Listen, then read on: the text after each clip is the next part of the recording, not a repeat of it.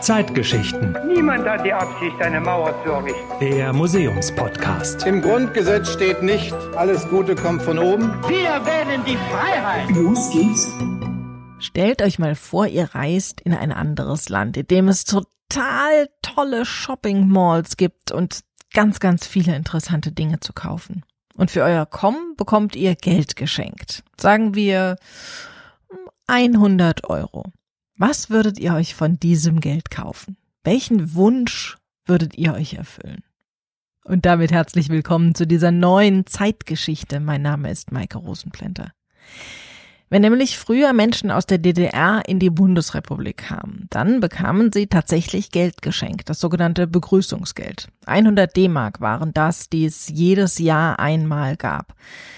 Zu einer großen Herausforderung, vor allem für die Banken in Berlin und entlang der früheren innerdeutschen Grenze, wurde dieses Begrüßungsgeld dann aber, als nach dem Mauerfall plötzlich Zehntausende von Menschen pro Tag kamen und ihr Geld haben wollten. Und das wurde natürlich oftmals dann sofort umgesetzt. Eine Künstlerin aus Sachsen hat später die Menschen gefragt, was sie sich von diesen 100 D-Mark Begrüßungsgeld gekauft haben. Viele hatten sogar noch die Sachen, die sie sich gekauft hatten. Und ein paar dieser Objekte und ihrer Geschichten könnt ihr bei uns im Zeitgeschichtlichen Forum Leipzig sehen. Da ist in einer Vitrine zum Beispiel eine Barbie-Puppe zu sehen, eine löchrige Jeans und Werkzeug. Und die Geschichten zu diesen Objekten, die kennt Annette Meinecke. Sie ist Bildungsreferentin im Zeitgeschichtlichen Forum Leipzig. Hallo, Frau Meinecke. Hallo, guten Tag, Frau Rosenplanter. Also wofür stehen diese Dinge? Diese Objekte? Was alle diese Objekte in der Vitrine verbindet, ist, sie wurden vom sogenannten Begrüßungsgeld in der Bundesrepublik gekauft, unmittelbar nach der Grenzöffnung im November 1989. Und was man hier sieht, gab es in der DDR nicht, gibt es in der DDR nicht. Die Vitrine zeigt Lücken, zeigt Mängel, zeigt nicht befriedigte Bedürfnisse, unerfüllte Wünsche.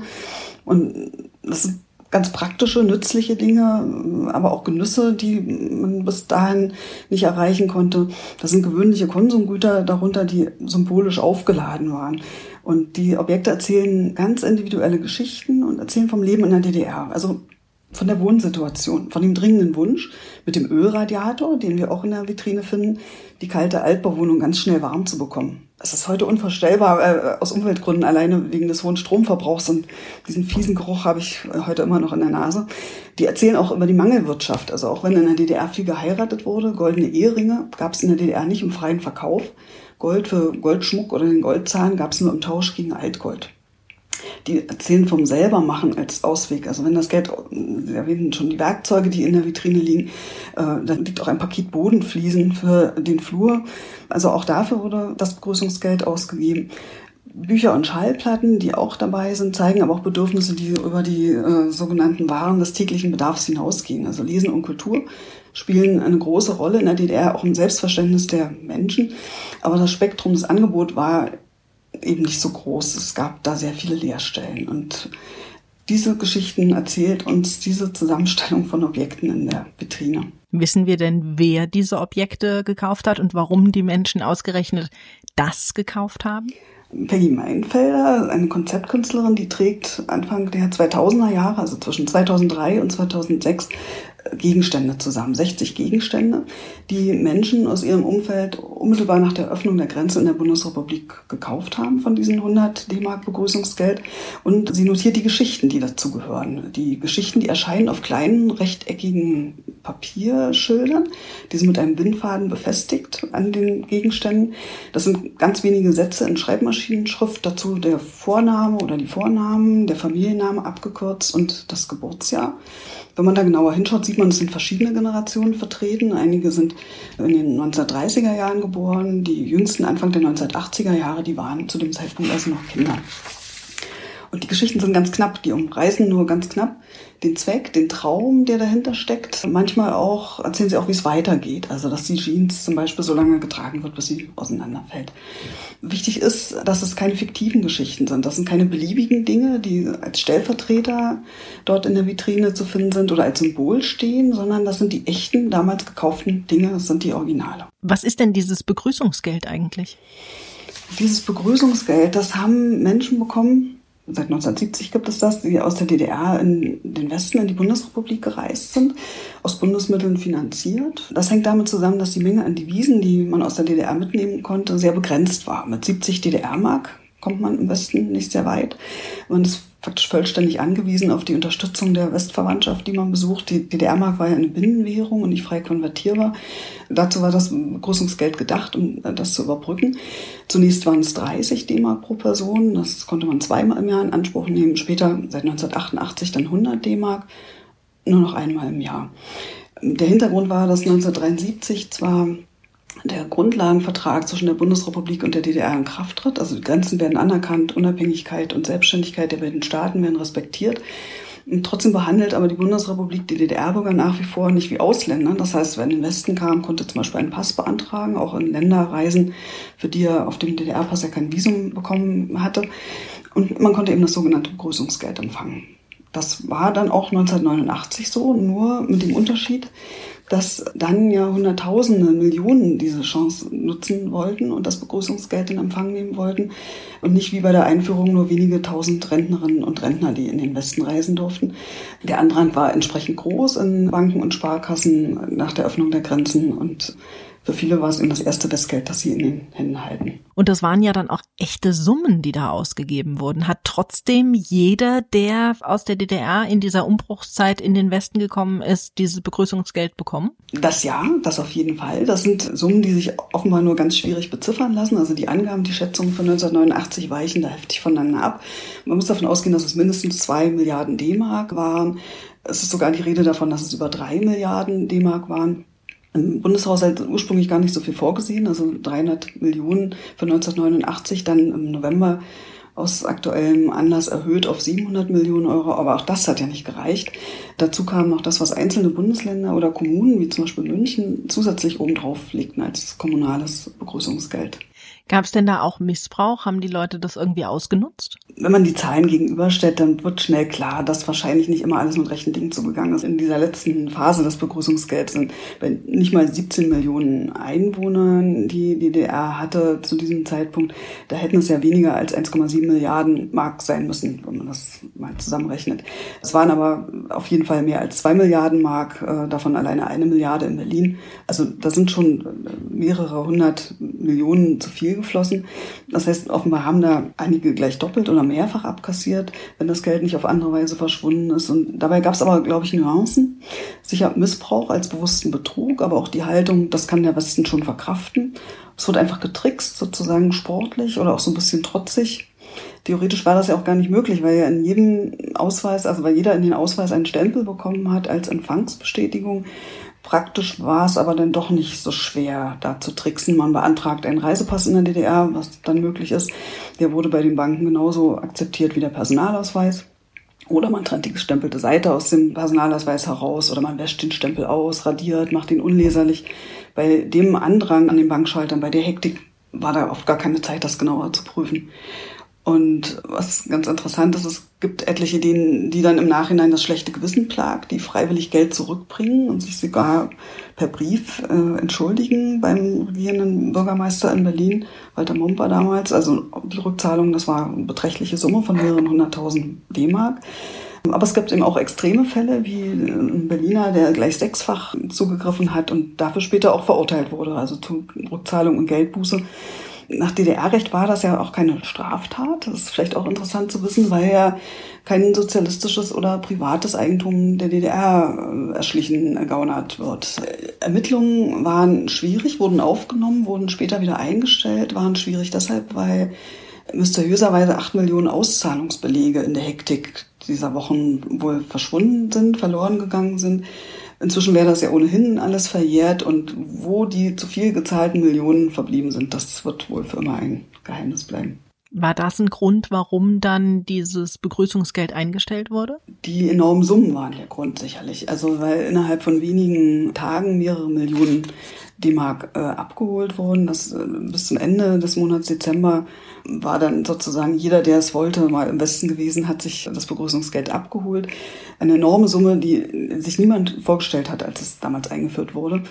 Und das in Kombination mit einem abenteuerlichen Umtauschkurs, der sich auf dem freien, auf dem Schwarzmarkt entwickelt hat, äh, führte dann dazu, dass das eingestellt wurde. Es wird in dem Moment ökonomisch bedeutsam, wenn Sie das Begrüßungsgeld abholen, zum üblichen Kurs tauschen und dann äh, wieder mit in die DDR nehmen, dann führt das natürlich zu Verwerfung. Und Kohl war der Meinung, dass so nicht weitergehen kann im Gespräch auch mit Bush Anfang Dezember 89 schon und äh, lässt die Auszahlung dann zum Jahresende stoppen. Und dann kam die Währungsunion und das vereinte Deutschland hat dann eine Währung bekommen, nämlich eben die D-Mark. Warum das? Warum wurde nicht eine neue Währung erfunden, erschaffen? Nein, das vereinte Deutschland bekam keine Währung. Die D-Mark wird auch Zahlungsmittel in der DDR. Eine gemeinsame Währung steht zu dem Zeitpunkt gar nicht zur Debatte. Wäre wahrscheinlich auch äh, weder praktisch umsetzbar noch politisch durchsetzbar gewesen so schnell. Die DDR tritt ja bei nach Artikel 23 und übernimmt Wirtschafts- und Rechtsordnung der Bundesrepublik und dann schon im Juli 1990 die Währung. Was den Euro angeht, der Vertrag von Maastricht war in Arbeit, aber der war wohl noch nicht so weit. Der Vertrag über die Europäische Union 92 geschlossen und diese Europäische Wirtschafts- und Währungsunion als, als mehrstufiger Prozess spricht von frühestens 1997, spätestens 1999, spricht davon, dass da eine gemeinsame Währung, den Euro in der Europäischen Union geben wird. Also zu dem Zeitpunkt damals war das noch kein Thema. Wäre so schnell auch nicht möglich gewesen. Wie standen die Menschen in der ehemaligen DDR denn der D-Mark gegenüber? Hatten die da irgendwie ein Verhältnis zu dieser Währung? Ja, die DDR-Gesellschaft war hier gespalten. Es gab die Menschen mit Westgeld und es gab die Menschen ohne. Was natürlich zu Unmut führte, weil mit Gerechtigkeit, mit proklamierter Gleichheit hatte das nichts zu tun. Das waren also Beschwerden, die äh, sogar von der Stasi wahrgenommen wurden. Das Problem war also bekannt. Dann muss man fragen, wer hatte D-Mark? Wer kam an Westgeld in der DDR? Das waren zum einen alle, die Verwandtschaft hatten, Kontakte im Westen hatten, die etwas mitbringen, etwas schicken konnten und wollten. Oder aber wer Handwerkerleistungen oder begehrte, rare Produkte anbieten, anzubieten hatte. Beziehungen waren ja wichtig in der DDR, um sich mit dem zu versorgen, was es nicht gab, was man aber unbedingt haben wollte oder brauchte. Aber für Westgeld bekam man sozusagen alles. Und wer keins hatte, war sozusagen in der Mangelgesellschaft der Dumme. Die D-Mark entwickelte sich zu so einer Art Nebenwährung, zu einer Zweitwährung, die funktionierte sowohl auf dem Schwarzmarkt als auch im Intershop. Was waren Intershops? Intershops waren Shops genannt. Äh, das waren sozusagen Inseln des äh, Goldenen Westens in der DDR. Einerlei der DDR-Orte der Sehnsucht voll und bunt und bestückt mit äh, der komprimierten westlichen Warenwelt. Rückblickend auch eine merkwürdige Mischung mit diesem ganz speziellen Duft, der eben auch aus dem Westpaket entgegenschlug. Waren eigentlich gedacht für Bundesbürger, die in der DDR zu Besuch sind und dort möglichst auch Westgeld, also ihre Devisen ausgeben sollen, gegen Vorlage ihres Reisepasses. Auch DDR-Bürger durften dort einkaufen. Ab 1974 durfte man offiziell in der DDR frei konvertierbare Devisen, also auch D-Mark besitzen. Nach 1979 musste man die, um im Intershop damit einkaufen zu können, in Forumchecks umtauschen. Also äh, der direkte Kontakt zur D-Mark wurde etwas weniger. Äh, die Forumchecks, das sind Scheine, die ein bisschen an Spielgeld erinnern, nicht rückzutauschen. Die brauchte man als DDR-Bürger, um im Intershop einkaufen zu können. Ab Mitte der 1980er Jahre wurde das dann etwas lockerer gehandhabt. Da konnte man durchaus auch wieder bar dort bezahlen.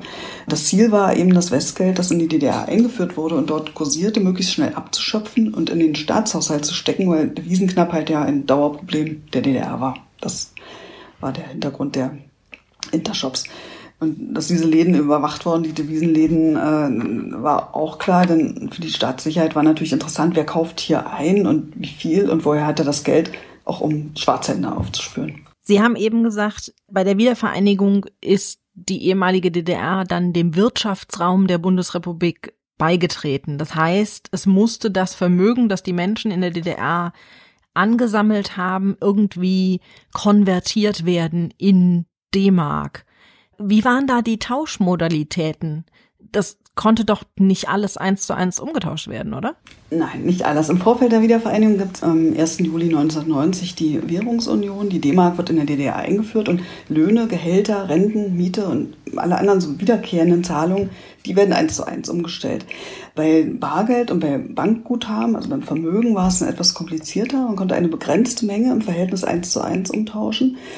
Gestaffelt nach dem Alter. Also für Kinder waren das eben 2000 DDR-Mark. Äh, wer älter ist als 60, durfte 6000 DDR-Mark umtauschen. Alle anderen 4000 äh, DDR-Mark auf dem Konto haben. Das funktionierte nur über Bankguthaben. Also nur die Bankguthaben wurden am Stichtag getauscht. Bargeld musste also eingezahlt werden. Wer noch kein Girokonto hatte, musste sich eins anlegen. Bargeld verliert faktisch am 1. Juli 1990 seinen Wert. Kleingeld bleibt noch etwas im Umlauf, aber das war sozusagen der Schluss mit der DDR-Mark. Dass immer mal wieder später noch DDR-Mark auftaucht, äh, ist eine andere Geschichte. 2002 wurde dann die D-Mark vom Euro abgelöst und in Westdeutschland haben viele Menschen lange Zeit der D-Mark dann noch hinterhergetrauert. Es gibt bis heute Menschen, die Cent in Pfennig umwechseln gedanklich.